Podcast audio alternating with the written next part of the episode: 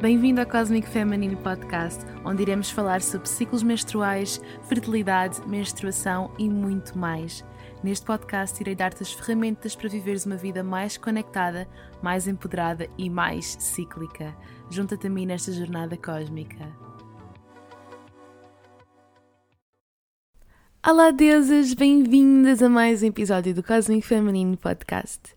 O episódio desta semana não era para sair porque eu tenho andado muito ocupada com a faculdade neste momento.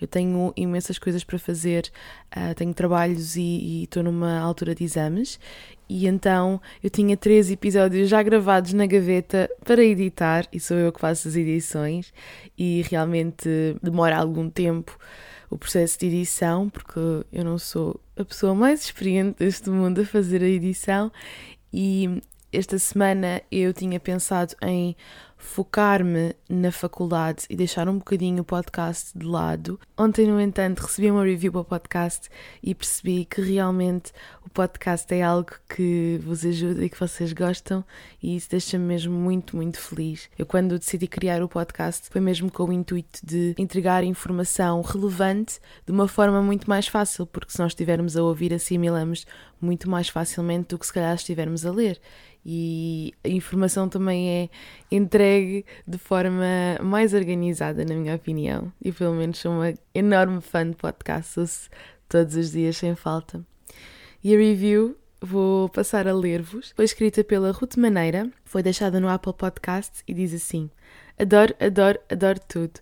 A Inês, a sua voz, a sua simplicidade, a sua dedicação, o seu carinho por todas nós, a sua coragem e força de vontade para os seus novos projetos para nós e por nós. És uma deusa maravilhosa e cheia de luz. Estou a adorar todos os temas e a aprender muito. Obrigada por tudo, Inês. Muito obrigada, Ruta, sério. Fico mesmo, mesmo muito contente por teres deixado esta hum, crítica, esta review e por estares aí desse lado e por todas vocês que estão desse lado a apoiar-me. Significa mesmo muito, muito para mim. Eu estou numa fase muito atarefada. Eu acabei um estágio, pronto, eu trabalhava por turnos, portanto, turnos de 12 horas que já me ocupavam bastante tempo e não me deixou muito tempo para estudar para os trabalhos e exames que vou ter que entregar agora nestes meses que vêm e principalmente estas duas, três semanas vão ser particularmente ocupadas. Se vocês receberam a newsletter esta semana, sabem aquilo que tenho preparado para vocês. Vou preparar um curso online que vai ser a minha forma de acompanhamento. Ele já está a ser feito, já está a ser criado, já estou bastante adiantada. No entanto, vou ter que parar. Tive que fazer uma pausa, uma pequena pausa agora para me dedicar à faculdade, para tirar todo aquele peso de cima de mim e poder dedicar-me ao casinho feminino um bocadinho mais. E por essa razão eu apaguei as minhas redes sociais do meu telemóvel sem aviso nenhum. Eu simplesmente achei que ter o um Instagram, Facebook, etc., era uma distração para mim e por isso eu decidi ontem, no ato de loucura, apagá-los do meu telemóvel. Portanto, se me enviarem mensagem para o Instagram e eu não responder logo, não, não estranhem, porque de facto eu não vou estar por lá por estes dias. Eu não sei quando é que vou voltar a reinstalar eu achei que o Instagram era uma fonte de distração muito grande. Claro que também acaba por ser um bocadinho o meu trabalho, a minha forma de comunicação, mas eu neste momento tenho mesmo que pôr a universidade em primeiro lugar. E por isso o Cosmic Feminino vai ter que ficar a esperar um bocadinho mais. Mas uma vez que eu ponha todos estes trabalhos para trás das costas, eu vou respirar de alívio e vou voltar em força. E se tudo correr bem, os acompanhamentos irão regressar por volta de março, abril muito obrigada por serem tão pacientes. Eu realmente, eu quando criei o Cosmic Feminine, eu estava em licença sem vencimento, eu não estava a trabalhar num hospital, eu estava 100% dedicada ao projeto e estava dedicada a mim mesma, a descobrir aquilo que eu queria, dediquei-me a descobrir o meu corpo, a aprender o máximo possível sobre estes temas que vos trago hoje. E quando eu criei o Cósmico Feminino, nem sequer pensei que iria estar onde estou hoje, porque realmente foi algo que foi criado apenas para partilhar com vocês aquilo que eu estava a aprender. E então acabou por tomar proporções que eu não estava mesmo à espera. E agora que comecei a faculdade, tenho é como se tivesse dois trabalhos a tempo inteiro. E além disso, além de estar a fazer as coisas para a faculdade, as coisas para o Cosmic Feminine, vou também fazendo turnos e acaba por se tornar um pouco desafiante. E eu não sabia, quando me mandei para este projeto, eu não fazia mesmo, mesmo ideia de que ia estar com tanta coisa para fazer e sem saber para onde me virar, na verdade. Mas pronto, eu acredito que consigo gerir isto, só preciso um bocadinho mais de tempo e de não ter distrações. Por isso é que também apaguei as, as redes sociais do meu telemóvel e tenho a certeza que este detox me vai fazer bastante bem. Se decidirem enviar uma mensagem para o Instagram, eu provavelmente não vou conseguir responder logo logo, no entanto, quando voltar, irei responder às mensagens todas. Se tiverem uma questão mais urgente, se quiserem falar comigo de uma forma mais urgente, a melhor maneira é mesmo através do meu e-mail, inês.com cosmicfeminine.com. E esta foi assim uma introdução longa. o episódio que vos trago hoje já tinha sido gravado e eu ainda não tinha editado, portanto, uh, editei-o no dia antes dele sair. E sem mais demoras, vamos ao episódio. Espero que gostem. Um beijinho. Olá, deusas, bem-vindas a mais um episódio do Cosmic Feminine Podcast. Como assim o conhecimento do nosso corpo pode ser um método contraceptivo? Esta é uma pergunta que me chega cada vez mais à medida que eu vou falando mais sobre o muco cervical, a temperatura basal. Muitas pessoas ficam curiosas e querem saber mais sobre o que é que realmente é um método de percepção de fertilidade. E é isso que vos trago hoje. Existem, na verdade, vários métodos de percepção de fertilidade, apesar de eu falar do método de percepção de fertilidade. Mas há algo que todos têm em comum Todos eles se baseiam no conhecimento da mulher sobre o seu próprio corpo, observação e registro de biomarcadores do ciclo menstrual, também podem ser chamados de sinais ou indicadores de fertilidade, com o objetivo de traçar uma janela fértil. E, obviamente, a mulher irá perceber em que fase do ciclo é que está ao observar esses próprios biomarcadores, e desta maneira pode então prevenir uma gravidez não desejada, ou então pode hum, alcançar uma gravidez. Depende do seu objetivo. E, na minha opinião, ainda melhor é o facto de a mulher conseguir ter uma grande noção acerca da sua própria saúde quando conhece o seu ciclo menstrual. Isto porque o nosso ciclo menstrual pode ser considerado como um sinal vital, assim como a pulsação, a pressão arterial, temperatura, etc. O nosso ciclo menstrual também nos dá muitas informações sobre a nossa saúde.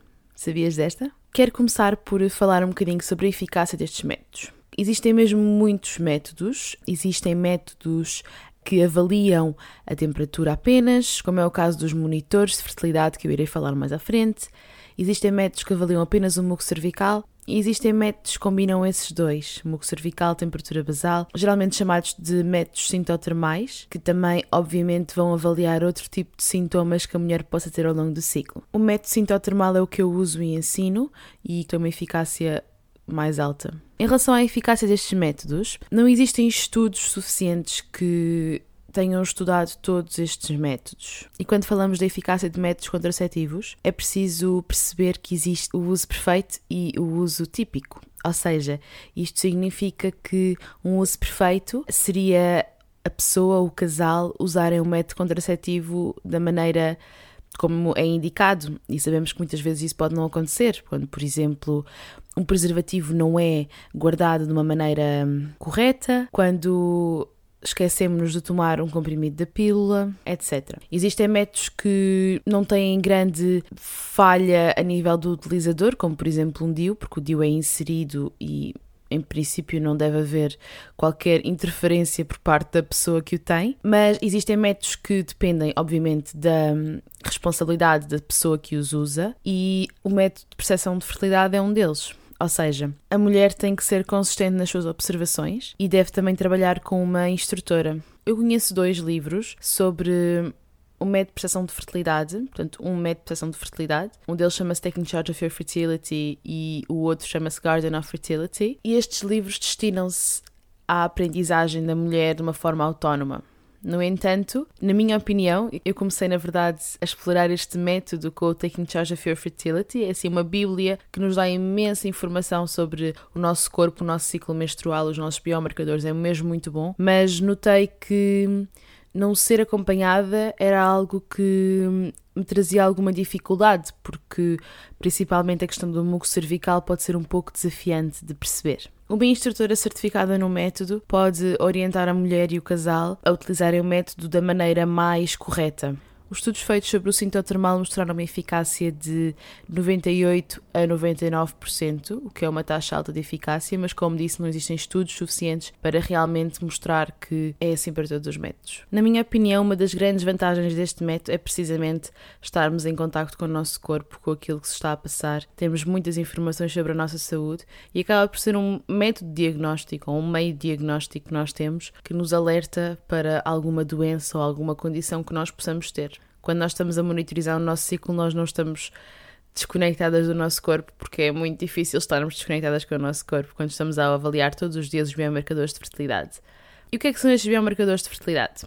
Eu vou começar pelo muco cervical, que está de mãos dadas com a temperatura basal, por ser um dos biomarcadores principais que nós temos. No entanto, acho que ele é um bocadinho descurado, ele não é muito falado. Eu recebo muitas mensagens uh, de mulheres a perguntarem-me sobre a temperatura, sobre os termómetros de temperatura basal, mas é muito raro ter alguém a perguntar-me sobre o muco cervical. Na verdade, o muco cervical é um pouco mais complexo que a temperatura basal. Não é que ele seja complexo, mas ele é hum, um pouco mais difícil de avaliar ao início. Porquê? Porque uma mulher que nunca viu o seu muco cervical, de repente ter que categorizá-lo pode ser um pouco desafiante, mas é apenas no início, porque uma vez que se nota um padrão e que conheçamos o nosso próprio muco cervical, isto torna-se mais fácil. Então, o muco cervical ele é influenciado pelas hormonas, pelo estrogênio e progesterona ao longo do ciclo. Nós temos duas grandes categorias do muco cervical e três tipos de muco cervical. Isto depende do método, ok? Portanto, o método que eu ensino categoriza o muco desta maneira e, na minha opinião, é a maneira mais fácil de o categorizar. Uma das categorias é muco prostagénico e outra categoria é o muco estrogénico. Um muco é influenciado pela progesterona e outro muco é influenciado pelo estrogênio.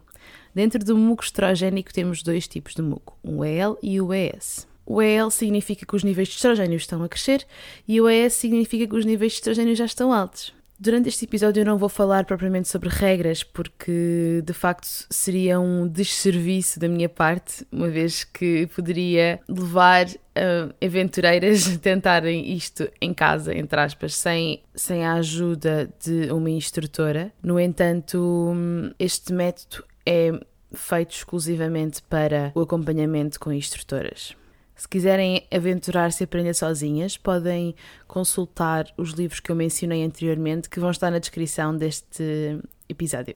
Voltando ao muco cervical, o muco cervical, então, estrogénico, ele tem várias funções, entre elas manter os espermatozoides nutridos até 5 dias dentro do corpo da mulher. Sim, 5 dias. Eles ficam nas criptas, que é onde o muco cervical é produzido, no cérvix, no colo do útero, e podem ficar até 5 dias lá guardadinhos à espera do momento da ovulação, que na verdade dura 12 a 24 horas, não é assim tanto. Outra função é também transportar os espermatozoides até ao óvulo e, na verdade, o muco cervical tem várias consistências e nós podemos ver isso dia após dia à medida que os níveis de estrogênio vão subindo. Podemos passar apenas de uma sensação úmida para então um muco cervical mais leitoso, esbranquiçado, até chegar a um muco transparente, elástico, uma sensação lubrificada. Não significa que ocorram todos ao mesmo tempo, é importante que percebamos que todas as mulheres são diferentes, mas o muco cervical é de facto mesmo muito importante.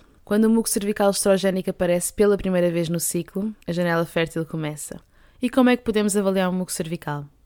Existem alguns métodos que aconselham a avaliar internamente e o método que eu ensino baseia-se em avaliarmos externamente. Ou seja, quando queremos avaliar o muco cervical, limpamos-nos antes de irmos à casa de banho e depois, antes de fazermos exercício, depois de fazermos exercício, antes de tomar banho, portanto, várias vezes ao dia, não apenas uma vez, porque é muito fácil perdermos uma observação. Temos que nos lembrar que o muco é produzido nas criptas do cérvix, ou seja, no colo do útero, e tem que percorrer da vagina até à vulva para ser visto. E às vezes estivermos deitadas o dia inteiro, por exemplo, e nos levantamos, então essa gravidade vai trazer o muco para fora. Nunca é demais relembrar que o muco cervical é um muco totalmente natural, não é nojento, não significa que há uma infecção.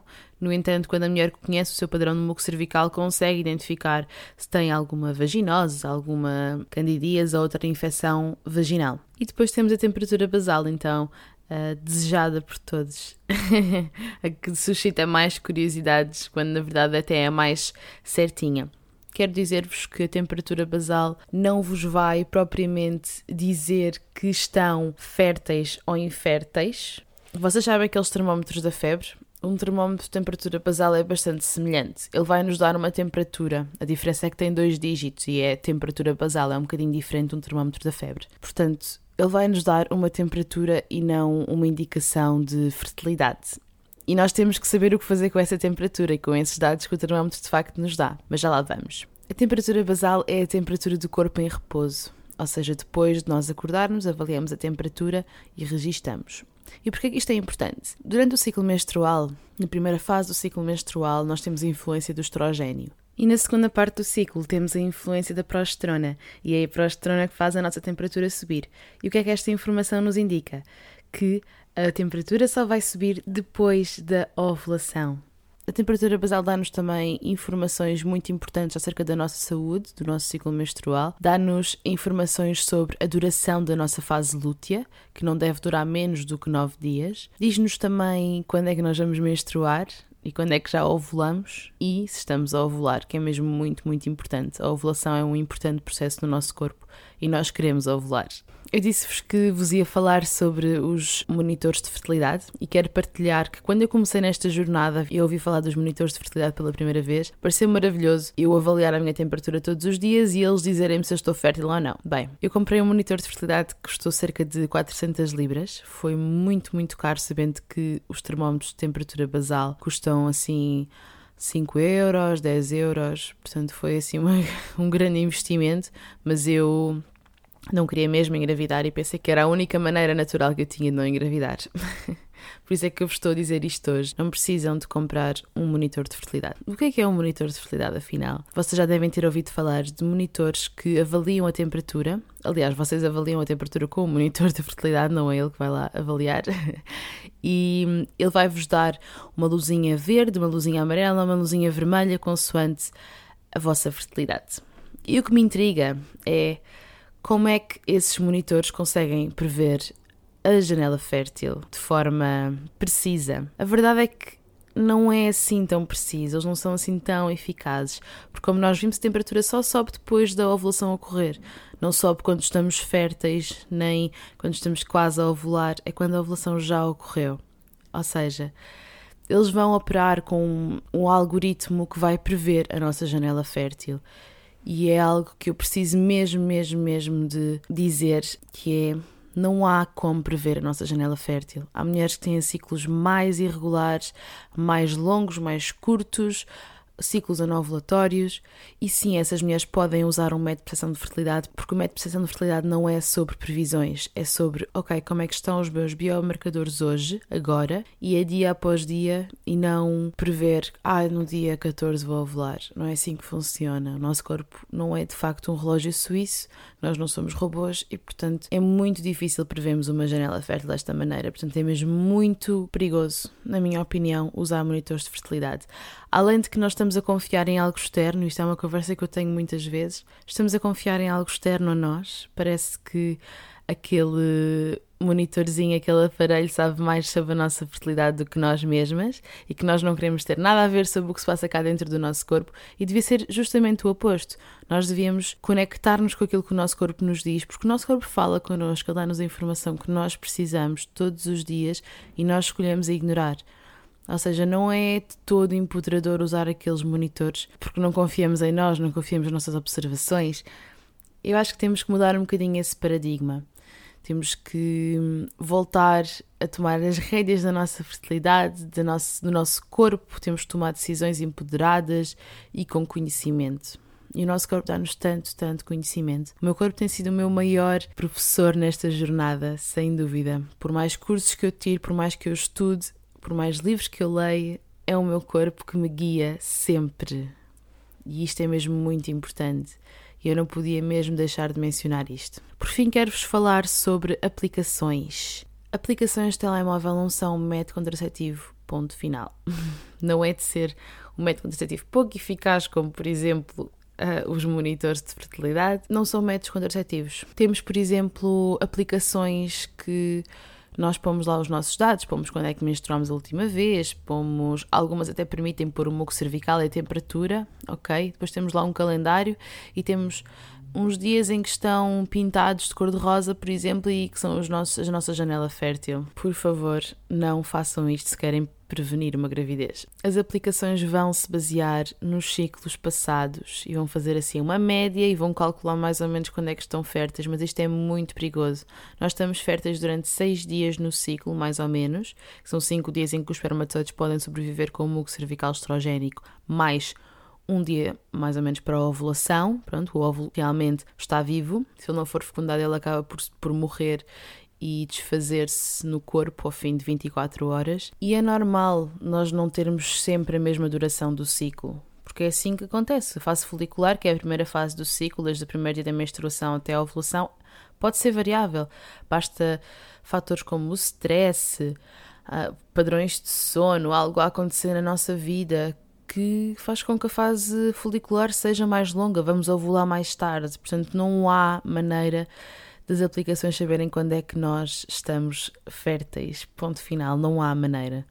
Se vocês forem a pessoa mais regular do mundo e tiverem sempre 26 dias de ciclo, por exemplo, pode haver um dia em que vocês não têm 26 dias e isso vos garanto, porque nenhuma mulher durante a sua vida toda vai ter sempre os mesmos dias de ciclo. Eu também usei aplicações para prevenir uma gravidez quando não sabia antes de entrar neste mundo e por isso é que também estou a falar por conhecimento de causa. Até agora só existe uma aplicação que eu conheço, há outra que está a ser desenvolvida neste momento, está em testes ainda, que nos permitem pôr a informação sobre os nossos biomarcadores de fertilidade. Eu uso a Kindara, que na minha opinião é a melhor e é das poucas que está disponível para este fim. Ela permite-me pôr os dados sobre a minha temperatura basal, sobre o meu muco cervical, sobre os sintomas que eu tenho, e eu tenho pai uns 30 ou 40 na aplicação. Se vocês tiverem interesse, eu posso partilhar no Instagram para verem como é que está a minha aplicação. E ela não faz quaisquer previsões sobre a minha fertilidade, ou seja, eu apenas ponho lá os dados que observo e ela dá-me um gráfico, ou dois gráficos, dá um gráfico de barras para o muco cervical e um gráfico de linhas para a temperatura basal, o que é muito útil para mim.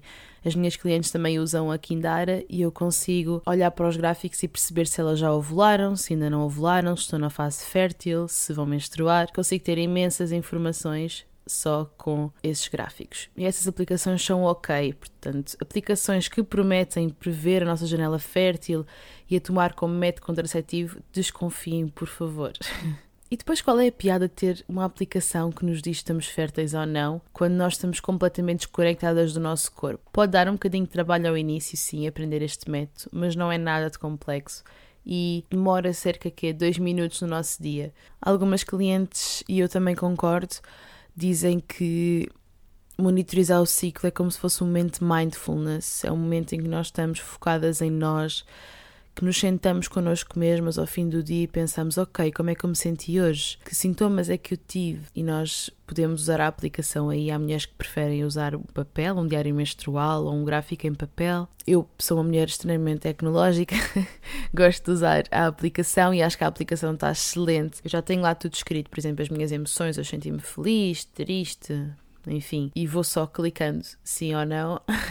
e então dá muito jeito e poupa-me imenso trabalho porque eu também não sou pessoa de ficar a escrever muito. Já tive um diário menstrual, mas lá está, não sou uma pessoa muito hum, de escrever e de parar para escrever, então isto para mim é algo bastante prático e estou a usar a tecnologia a meu favor na mesma. Eu falei-vos dos biomarcadores primários e quero falar-vos um bocadinho também dos biomarcadores secundários, ou seja, são biomarcadores, são sinais que o nosso corpo nos dá quando nós estamos potencialmente a ovular ou quando estamos férteis e varia de pessoa para pessoa, são coisas muito pessoais e sozinhos eles não devem ser utilizados. Portanto, eles são apenas fatores que nós queremos notar, mas para confirmar depois de avaliarmos o muco cervical e a temperatura basal. Então, o cérvix ou o colo do útero, ele muda ao longo do ciclo por influência das hormonas.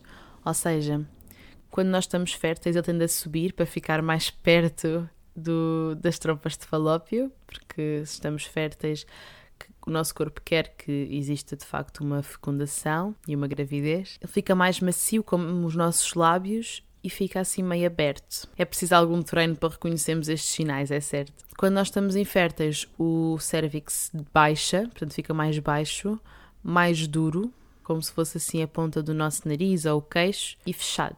É preciso alguma prática para nós conseguirmos reconhecer estes sinais, mas assim que nós percebermos como é que é um cérvix fechado ou um cérvix mais alto, conseguimos com facilidade depois confirmar. Como é que nós avaliamos? Introduzimos um dedo no canal vaginal e avaliamos sempre o mesmo dedo numa posição sentada, numa posição confortável. Outros biomarcadores secundários podem ser, por exemplo, o sangramento, um spotting na altura da ovulação. Algumas mulheres sangram um dia a meio do ciclo e poderá ser a ovulação. Há mulheres que sentem um desconforto abdominal num lado ou no outro, ou mesmo no centro, perto do útero, tensão mamária, aumento de líbido, enfim. É bastante importante anotarmos todos estes sintomas que vamos sentindo ao longo do ciclo para nos ajudar a perceber em que fase é que nós estamos às tantas vamos começar a notar um padrão. Quando começamos a monitorizar o ciclo, vamos começar a perceber que é como se fosse uma janela que se abre para dentro do nosso corpo, quando nós estávamos desconectadas e parecia que o nosso corpo era um e nós éramos outro, portanto estávamos separadas do nosso corpo, agora vamos integrar-nos no nosso corpo e vamos realmente perceber o que é que ele nos está a comunicar. E acho que é a magia de monitorizar o ciclo menstrual. É importante que saibam que isto é uma opção que vocês têm, não têm necessariamente que o fazer se não sentirem que o querem fazer, isso é mesmo muito importante mencionar aqui. Se sentirem que gostavam de aprender, fiquem atentas à minha newsletter que podem assinar no meu site e vão receber muito em breve informações que vos podem interessar. Deixem uma mensagem no Instagram com insights que este episódio vos tenha trazido, com sugestões de temas que vocês queiram ver abordados ou ouvir abordados aqui no podcast, convidadas que vocês gostassem que eu trouxesse. Deixem uma classificação no Apple Podcasts ou iTunes e uma review para ajudarem o podcast a crescer. Convido-vos também a partilharem este episódio com as pessoas da vossa vida, pessoas que vocês acham que irão beneficiar com esta informação e que gostariam de aprender mais acerca dos seus corpos. Quero também agradecer o apoio que me têm dado e, e me dá tanta força para continuar este projeto. Muito, muito obrigada do fundo do coração. E é isto. Até breve.